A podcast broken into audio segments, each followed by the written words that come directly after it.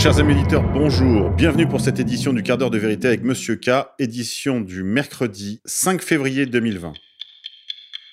Actualité française. À Dunkerque, un pompier volontaire entre la vie et la mort après s'être interposé lors d'une agression. Kevin, 27 ans, s'est fait lyncher par un groupe en marge d'une soirée de carnaval samedi soir dans le Nord. Pompier volontaire de 27 ans, il a été agressé dans la nuit de samedi à dimanche à Dunkerque, dans le Nord, par un groupe de personnes, rapporte La Voix du Nord ce lundi. Il a voulu porter secours et se retrouve entre la vie et la mort. Les faits se sont produits en marge du bal du Chat Noir, un événement qui ouvre la saison des carnavals dans la région. À la sortie d'un bar, Kevin, qui n'était pas en service, remarque une personne en train de se faire agresser par un groupe. Avec trois amis, il tente de s'interposer, mais il se fait lyncher. Grièvement blessé, le jeune professeur de sport est transporté à l'hôpital de Lille. L'amicale des pompiers de Malo-les-Bains, de la caserne où attachait le jeune homme, avance qu'une première interpellation a eu lieu. Kevin se bat actuellement pour vivre, ont fait savoir ses collègues sous le choc. La police compte sur la vidéosurveillance pour parvenir à identifier ceux qui l'ont frappé. Le jeune homme n'a plus de fonction cérébrale à cause de l'agression dont il a été victime. Pour aider concrètement nos amis pompiers qui sont aussi l'objet d'une répression sans précédent par les forces de désordre d'Emmanuel Ier, rendez-vous sur le site pompier.fr, rubrique Ils nous ont quittés. Face à l'ensauvagement de la France, plusieurs réflexions s'imposent. Il ne faut plus s'interposer mais mettre les agresseurs hors d'état de nuire. Il faut expulser tous les délinquants et criminels étrangers ou binationaux. Il faut rétablir la peine capitale et invoquer Monseigneur Lynch. Justice. Un as de l'arnaque jugé pour s'être fait passer pour Jean-Yves Le Drian.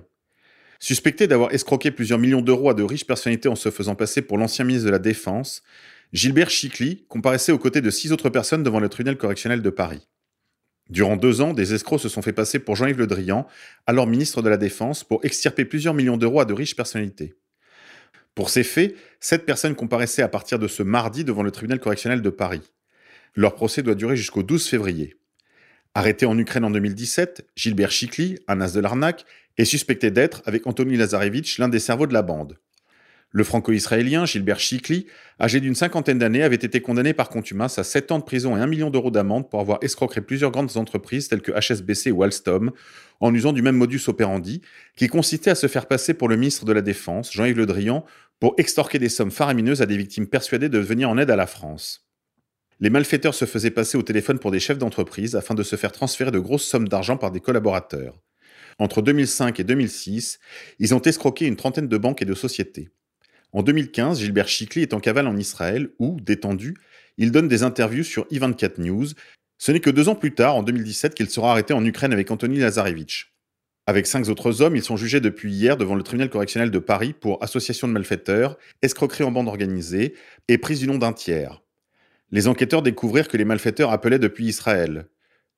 Gilbert Chikli s'y était réfugié depuis sa condamnation et un mandat d'arrêt international est mis contre lui en 2017. Il fut arrêté en Ukraine et extradé en France. Après la philosophie des Lumières, la République française, le cinéma, la banque à réserve fragmentaire, l'industrie de l'ananas, la taxe carbone, les options binaires, la MDMA, la créativité des criminels et des escrocs de lumière semble vraiment sans limite. International.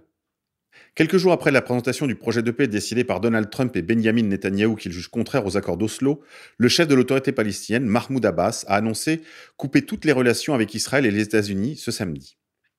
Comme annoncé il y a quelques jours sur cette antenne, l'accord de paix historique, entre parenthèses, présenté par Donald Trump, a abouti à la rupture des relations diplomatiques avec aussi bien les USA qu'Israël de l'autorité palestinienne. Les Palestiniens feraient bien de revenir aux statuts initiaux de l'OLP, arrêter de se faire balader par des promesses de paix qui n'aboutiront qu'à la paix des cimetières. La paix est impossible entre Israël et les Palestiniens pour des raisons religieuses. Un des 613 mitzvot ou obligations symbolisées par les téphilines que portent les juifs religieux dès qu'ils sont en âge de marcher leur interdit de faire des traités, des contrats, des accords de paix avec Amalek, comprenez les ennemis mortels d'Israël, ou même avec les Philistins, c'est-à-dire les Palestiniens. Ce plan de paix écrit à Tel Aviv a rouvert bien des lignes de fracture. Le président palestinien Mahmoud Abbas a annoncé ce samedi qu'il rompait toutes les relations, y compris sécuritaires, entre l'autorité palestinienne d'une part et Israël et les États-Unis d'autre part, lors d'une réunion extraordinaire de la Ligue arabe sur le projet de paix américain, qui est une violation des accords d'Oslo signés avec Israël en 1993, a dit le président de l'autorité palestinienne au Caire. International toujours. L'armée de l'air israélienne a bombardé dans la nuit de samedi à dimanche des cibles du Hamas dans la bande de Gaza en représailles à de nouveaux tirs de projectiles depuis l'enclave palestinienne vers le sud d'Israël, a indiqué l'armée. Le ministère de la Défense israélien, qui contrôle les points de passage vers la bande de Gaza, a par ailleurs annoncé la suspension des livraisons de ciment à l'enclave palestinienne et la suppression jusqu'à nouvel ordre de 500 permis d'entrée commerciaux en Israël depuis l'enclave. Des roquettes, des obus, des ballons incendiaires ont été tirés quasi quotidiennement depuis la bande de Gaza sur des secteurs du sud d'Israël, limitrophes de la bande de Gaza, provoquant des ripostes israéliennes. Les Palestiniens ont rejeté le plan américain qui prévoit entre autres l'annexion par Israël de vastes régions de la Cisjordanie, territoire palestinien occupé par Israël depuis 1967. Le plus terrible dans tout cela, c'est que s'il est des descendants des Juifs de Palestine, massivement convertis au christianisme et restés en Palestine contrairement à l'exil qui a frappé les scribes et les pharisiens après la destruction du temple en 70, ce sont les Palestiniens, justement. Convertis au christianisme puis à l'islam, ils sont les vrais descendants des Hébreux. L'oppression sioniste des Palestiniens est aussi une terrible ironie de l'histoire.